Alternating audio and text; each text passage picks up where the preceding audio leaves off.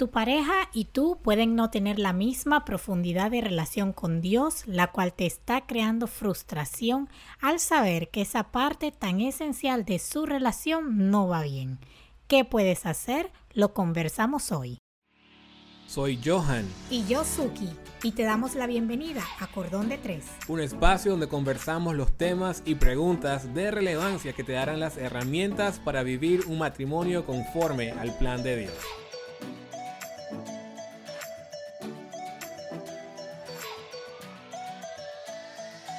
Amigos y amigas, bienvenidos a otro episodio de Cordón de Tres. Como siempre, muy contentos de saludarlos a cada uno que nos escucha a través de las plataformas de streaming y también a los que nos escuchan a través de la radio. Suki, ¿cómo estás hoy? Bueno, la verdad que muy feliz, muy alegre. Me da muchísimo gusto cada vez que vamos a conversar temas que realmente nos van a agregar valor, Johan. Así que eso me hace muy feliz, así que estoy muy alegre el día de hoy de poder compartir contigo y que este pueda ser un tema que, que vaya a aportar a la vida de muchos. Totalmente. Y no sé si las personas que nos escuchan, porque los que nos escuchan específicamente a través de, del podcast, eh, en Spotify, Apple Podcast, están llevando cuenta con nosotros, Suki, porque estamos en el episodio número 87. 87 amigos, ya casi llegamos al 100 y coincide precisamente con casi dos años de estar haciendo este ministerio. Exacto. Y sabes, yo quiero, yo quiero por ahí, como quien dice, lanzar un reto. Mm. Quiero que alguien nos escriba cuando escuche este episodio. Nos pueden escribir por nuestras redes sociales, a nuestro correo, como gusten. Pero yo quiero saber si hay alguien que empezó desde el episodio 1 y está con nosotros oh, en el episodio 87. Johan, nos estamos acercando al episodio número 100, dos años de cordón de tres. y yo quiero saber si hay alguien que empezó con nosotros en el 1 y va por el 87 con nosotros. Yo creo que sí. Yo también creo. Creo y creo que sé quién, pero no nos vamos a meter en eso ahorita.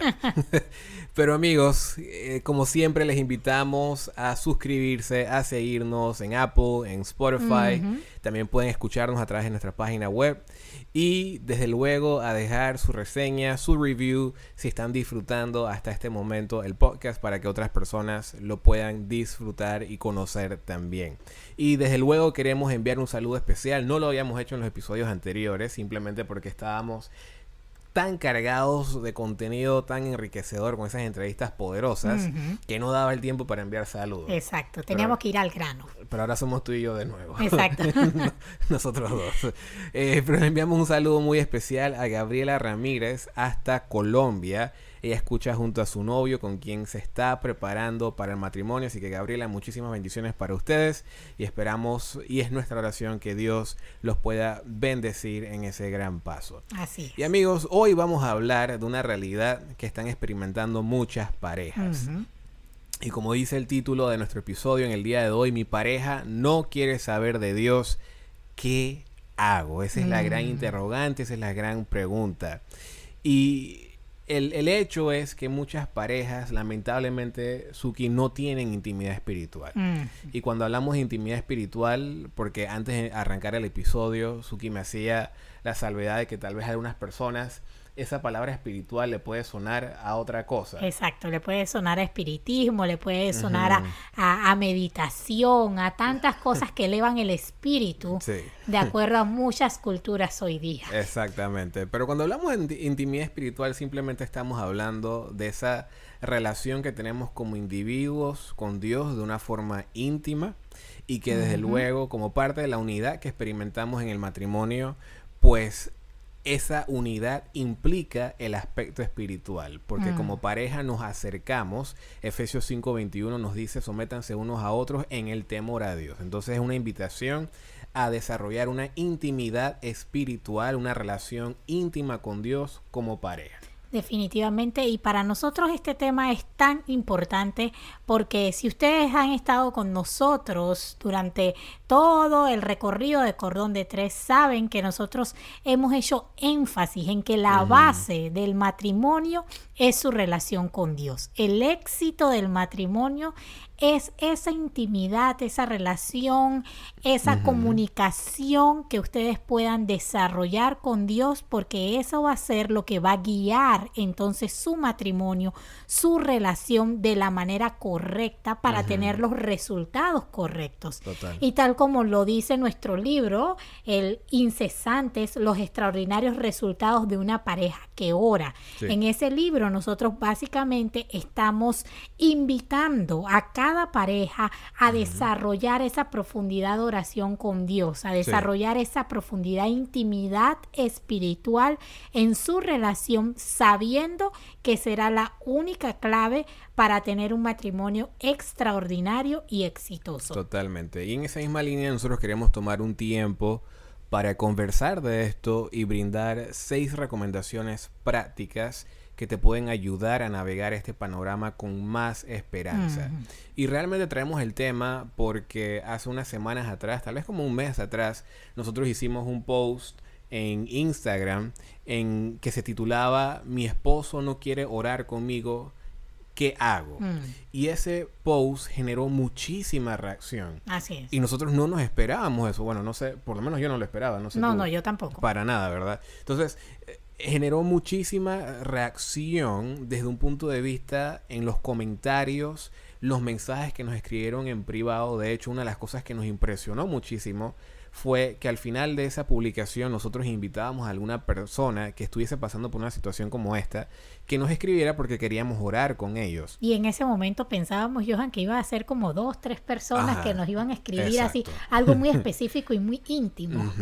Nos escribieron casi 20 personas. Así es casi 20 mujeres, vamos a ponerlo de forma muy específica, casi, sí, creo, creo que fueron 20 mujeres que nos escribieron, 20 esposas, eh, y ojo, en ese momento nos escribieron 20 esposas, porque en el transcurso del ministerio nos han escrito en repetidas ocasiones, inclusive hoy que estamos grabando esto, alguien nos estaba escribiendo sobre este específico tema. Entonces, realmente nos dimos cuenta que aparte de todas las estadísticas que están ahí afuera, esta es una realidad, por lo menos en nuestra comunidad de Cordón de Tres. Y como es una realidad en nuestra comunidad de Cordón de Tres, queremos abordarlo. No es el caso tal vez de todos. Desde luego, en cada relación va a haber un nivel de espiritualidad, de intimidad con Dios eh, más alto o inferior en uno de en cada uno de la, de la pareja sin embargo, en este momento estamos refiriéndonos tal vez a una pareja en la cual tanto el hombre o la mujer simplemente está en ese proceso o en esa etapa en la cual no quiere saber de Dios, se está alejando de Dios, se está alejando de la iglesia, no quiere orar con su pareja. Entonces eso es un poquito lo que vamos a estar comentando en el día de hoy. Sí, y un poquito para agregar a lo que estabas diciendo, que también nos llamó muchísimo la atención. Este tema, eh, claro que le sirve a todo tipo de relación, a todo tipo de persona, eh, pero básicamente no nos estamos refiriendo, cuando decimos mi pareja no quiere saber de Dios, no nos estamos refiriendo específicamente a esa persona que no conoce a Dios. Que, es yugo desigual. Que es yugo desigual, que para nada quiere, que nunca, a veces hay personas que se casan con personas que realmente, de gracias a Dios, en esa frase como como bien trivial, no pasan, realmente no oran, realmente nunca han tenido una relación con Dios. Ese, es, ese es, por decirlo así, una, una parte de aquella persona que nunca ha sabido de Dios, nunca ha conocido a Dios, nunca ha leído la palabra de Dios y simplemente no quiere saber de Dios porque nunca ha sido religioso, por decirlo de una forma. Pero está la otra parte que fue que fue el 100% de las mujeres que nos escribieron, que eran parejas que sí conocían a Dios, que sí tenían una relación con Dios, que conocieron a su pareja muchas veces en su propia fe, que adoraban en la misma iglesia, que adoraban, que, que tenían su culto juntos, pero que por X o Y razón, uno de los dos en el caso de las personas que nos escribieron, pues eran mujeres quienes nos escribían, así que eran los esposos en este caso, que básicamente se habían alejado de Dios, que básicamente ya no querían, no quiero que me digas nada de Dios, no quiero que me vengas a decir que tenemos que orar juntos, no mucho menos quiero que me digas que tenemos que ir a la iglesia, si estamos en pandemia, mucho menos quiero sentarme contigo a ver ningún, ningún culto virtual, ni nada que se le parezca, simplemente lo que sea que tenía yo con Dios se acabó. Y ahora eso está trayendo frustración a la otra persona que sigue teniendo una relación con Dios, que sigue teniendo esa intimidad espiritual, porque sabe y tiene el conocimiento de sin Dios esto no va a funcionar. Exactamente. Sin Dios yo sé que no vamos a poder ir a ningún lado. yo sé que mi esposo puede caer, puede flaquear, está expuesto a tantas tentaciones y estoy preocupada por esta situación. Por eso también decíamos en el título, mi pareja, porque nos mm. escribieron mujeres, pero realmente uno no sabe.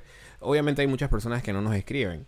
Y posiblemente puede haber un hombre que nos está escuchando y está diciendo, wow, esto es para mí porque mi esposa, mi novia, está pasando por esto precisamente. Creo que ibas a decir algo más. Sí, y lo otro que, que muchas esposas pues resaltaban era la parte del liderazgo espiritual oh, de los hombres. Ese liderazgo espiritual al cual el hombre ha sido llamado en el rol del esposo que encontramos en Efesios capítulo 5. Y eso es interesante, disculpa, esposita linda, que eh, nosotros por alguna razón, yo personalmente, voy a hablar por mí, yo estaba bajo la impresión que las que muchas mujeres simplemente no querían que su esposo las liderara. Mm. Pero lo que hemos visto en nuestra experiencia haciendo este ministerio es precisamente que las mujeres en efecto sí desean que su esposo cumpla su rol de líder. Y he aquí el hombre toma una posición un poco más pasiva. Podemos hablar de eso más adelante, tal vez. Pero eso es algo que a mí me, me, llamó muchísimo la atención. Que realmente lo que uno ve en la sociedad es simplemente, no, no, no, no, yo no quiero que ningún hombre me esté liderando de ninguna forma. Por, por más cristiano que pueda ser, no quiero ningún hombre liderándome ni diciéndome absolutamente nada. Pero aquí estamos viendo muchas esposas que dicen, no, yo sí quiero que mi esposo primero esté apegado a Dios y que como está, como está apegado a Dios, que me lidere como Dios quiere que me lidere. No, y definitivamente nada más te, te hago, por decirlo así, mi punto de vista desde, desde el punto de vista de una mujer, que creo que que es válido para aquellas que nos escribieron, sobre todo sobre este tema de liderazgo espiritual. ¿Me vas a calificar? No, no te voy a ah, calificar. te voy a dar el punto de vista de las mujeres, porque tú dices que eso te sorprendió, pero realmente como mujer, cuando nosotras tenemos una relación con Dios y nosotras entendemos el rol que nos toca a nosotras y el rol que les toca a ustedes, pues ustedes nos hacen un favor. Es bastante la responsabilidad que Dios ha puesto sobre ustedes y por lo menos yo hablo personalmente por mí. Yo no quiero esa responsabilidad. Yo no quiero que el día de mañana pues Dios me pida cuentas por mi hogar. Esas cuentas te las va a pedir a ti básicamente. Entonces da gusto cuando nosotras somos primeramente sometidas a Dios y sabemos que nuestros esposos son, son personas que están sometidos a Dios, pues da gusto y uno tiene ese deseo de que el esposo o o ejerza ese liderazgo espiritual en el hogar, ejerza esa sabiduría, ejerza esa comunicación con Dios que nos permita por lo menos tener un poco más de claridad en el día a día, en nuestro hogar, en nuestra casa, en nuestro matrimonio. Sí. Y estadísticamente este es un tema que nosotros estamos, estamos viendo que es una realidad en nuestra comunidad, pero estadísticamente está comprobado que esta es una realidad en la sociedad y mm. punto. Eh, por ejemplo, el Instituto de la Familia en el 2015 realizó un estudio donde por lo menos dos eh, áreas que descubrieron, una es 50% de las parejas nunca oran juntas. Mm. 50% de las parejas nunca oran juntas. Y eso por diferentes razones, disculpa que te, que te interrumpa. Muchas personas simplemente no piensan que es importante orar juntos como nosotros lo leíamos una vez, no sé si recuerdas, personas muy espirituales, personas que tienen una relación con Dios, pero que no le han encontrado el valor a orar juntos, que simplemente tú tienes un estilo, yo tengo otro y preferimos tenerlo por separado, pero en realidad hay gran bendición y un gran tesoro para el matrimonio en la oración juntos.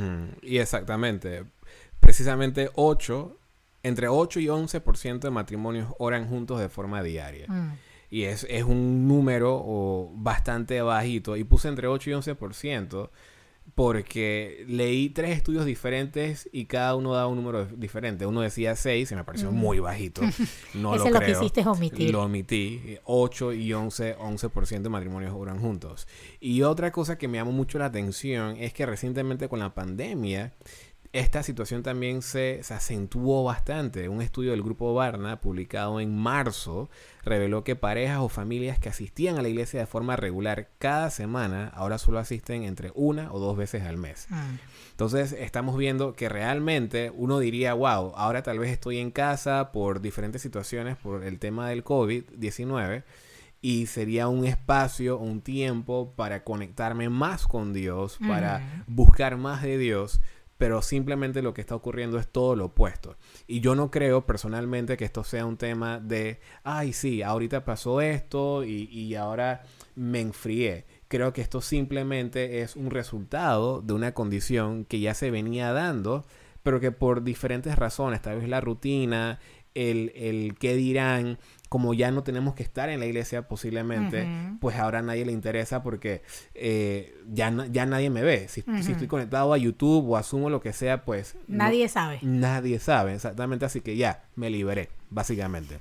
Entonces la pregunta es, Suki, ¿por qué ocurre esto? ¿Por qué las parejas hoy no están orando? ¿Por qué no están adorando juntas? ¿Por qué estamos en dos niveles diferentes y no tenemos esa intimidad espiritual? Bueno, algunas razones que nosotros hemos visto es, en primer lugar, conflicto en horario.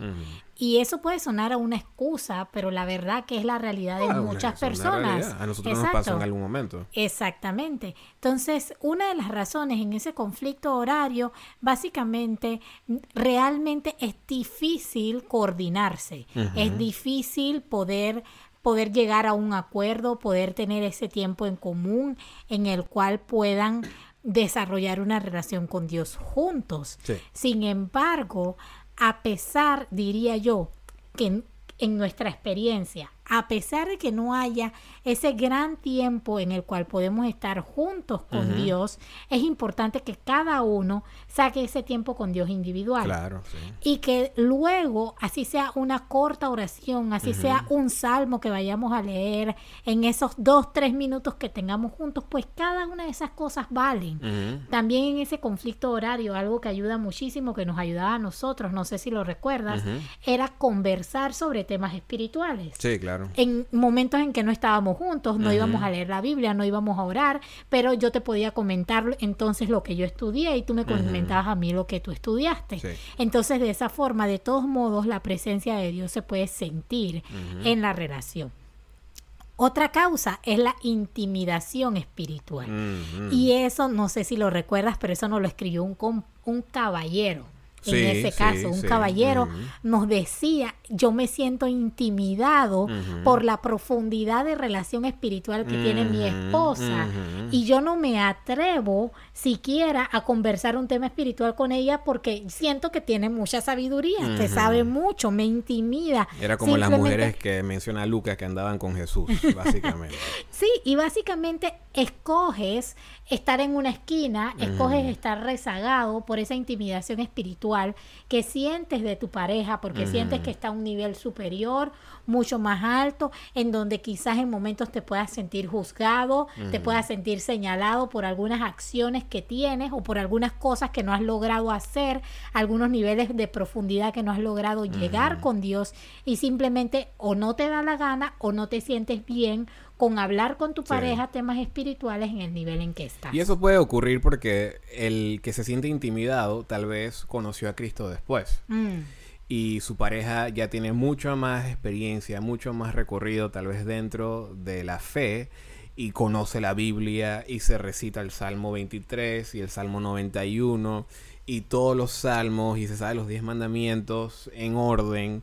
Eh, tú y yo hicimos una vez una, una, prueba, estábamos aquí compitiendo a ver cómo nos aprendí, quién se aprendía. Tú me ganaste, exactamente. Entonces, pueden ocurrir cosas así y simplemente es como que, wow, yo, yo no estoy a nivel de ella o de él y yo prefiero mejor no, no atrasarlo y atrasarla y simplemente voy a mi propio ritmo, así que prefiero mejor, ¿sabes qué? O si no me desentiendo de eso totalmente, porque, porque simplemente siento que nunca voy a llegar a tu nivel. Exacto. Así que prefiero seguir otro, otro camino yo. Así es. Otra razón que también encontramos por la cual nuestras parejas en un momento dado no quieren saber de Dios es, puede ser las batallas secretas que está librando tu esposo o tu esposa. Tenemos batallas contra el pecado que, que directamente afectan el matrimonio, Mm, afectan la relación con su esposa, su esposo, y por lo tanto esa relación, ese esposo o esposa me recuerda esa batalla que yo estoy librando. Sí, sí. Por ejemplo, si yo estoy librando una batalla contra la pornografía, contra la infidelidad, contra el alcoholismo, contra el abuso, Sí. contra tantas cosas que directamente van a afectar a mi pareja, que directamente esa persona es un reflejo de lo que yo no soy, Claro. entonces simplemente no puedo lograr avanzar en mi relación con Dios. Definitivo porque el pecado no me permite acercarme a Dios, Total. pero también no puedo seguir con mi pareja en ese, en ese crecimiento porque esa persona simplemente es el espejo de lo que yo no soy. En efecto, en efecto. Y yo creo que otro aspecto que lo mencioné por encima hace un momento es la pasividad. Y esto es exclusivamente para el hombre. Y aquí me, me- me quiero detener por un momento para hablarle a los caballeros que me están escuchando. Eh, Esto es un concepto, esto de la pasividad del hombre. Yo te comentaba de esto hace poco. eh, Sí, es muy profundo. es bastante profundo. pero podríamos sacar otro episodio de esto. Pero hay, hay un mal que realmente está afectando a los hombres, a los esposos, y es Mm. la pasividad. Es Mm. decir, simplemente Dios dice que yo tengo un rol, Dios me define hasta cierto punto ese rol en Efesios capítulo 5, pero yo escojo por comodidad no cumplir ese rol. Porque, como dice el refrán, eh, esposa contenta, hogar contento, esposo contento, algo así. Pero muchas veces lo que ocurre es que ese refrán no está hablando o refiriéndose a da lo mejor de ti y ama a tu esposa y hazla feliz en ese sentido, para que tú estés feliz, sino es cállate, no opines, no discutes, no lideres, no refu o sea, no hagas nada como hombre, Déjate llevar. déjate llevar, porque así vas a ser feliz. Pero eso realmente no produce felicidad, eso produce infil- infe- ay, ay, ay, Infelicidad. infelicidad en el hombre. Mm. Entonces, cuando nosotros vemos, por ejemplo, a Adán y a Eva, o sea, eso arranca en ese momento. Adán y Eva, cuando Eva come ese fruto, encontramos a un esposo que está siendo pasivo. Porque encontramos un esposo que su esposa está a punto de hacer algo y posiblemente por su mente tal vez pasó, ¿qué va a hacer ella? Pero decide no decirle nada. Mm. Ese esposo debió haberle dicho, no comas de eso, no, no te acerques a ese árbol, no vayas para allá. E- Es decir, tomar un rol más activo en prevenir eso que pasó. Entonces, cuando Dios viene buscando a Adán, Génesis 3.9, Dios llama a Adán. O sea, él llama específicamente al hombre, dice la Biblia, y le pregunta, ¿dónde estás tú? O sea, Dios no está preguntando literalmente dónde estás porque sabe dónde están. Mm. Pero Dios le está preguntando, o sea, ¿dónde tú te encuentras hoy como hombre? O sea, Mm. ¿dónde tú te encuentras hoy en ese rol que yo te di? Porque Como esposo, como, como, esposo, líder. como líder, porque por tu pasividad ahora está pasando esto. Mm. Entonces, yo creo que es muy importante entender que muchas veces esa pasividad también nos lleva a alejarnos de Dios como hombre.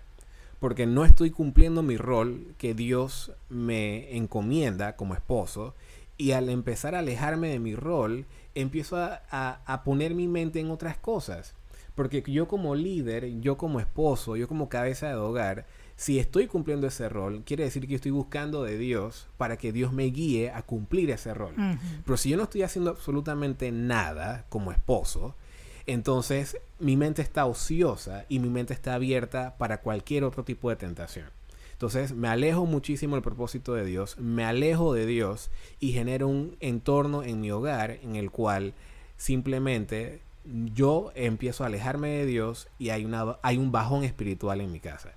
Entonces es muy importante recordar ahí 1 Corintios 16, 13. Y me gusta este versículo porque dice, velad, estad firmes en la fe, portaos, mira lo que dice Pablo, varonilmente. Mm.